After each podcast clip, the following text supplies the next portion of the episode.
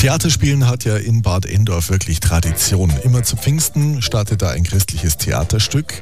Und dieses Jahr ging es um das Leben des Antonius von Padua. Die letzte der insgesamt elf Aufführungen ist gestern im Volkstheater in Bad Endorf zu Ende gegangen.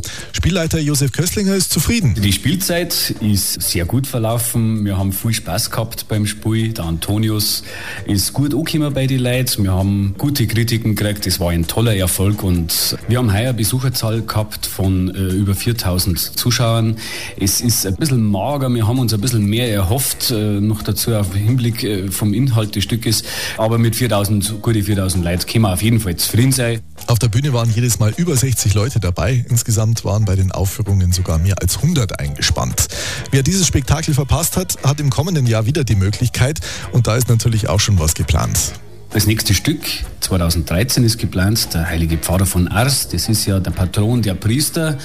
Ähm, ich mache mir jetzt halt an die Arbeit, das Stück so äh, aufzubereiten, dass wir es gut spielen können. Ich bin ganz gespannt, wie es nächstes Jahr wird. Also nächstes Jahr geht es wieder los. So um Pfingsten rum ist natürlich dann Start fürs neue Stück in Bad Endorf.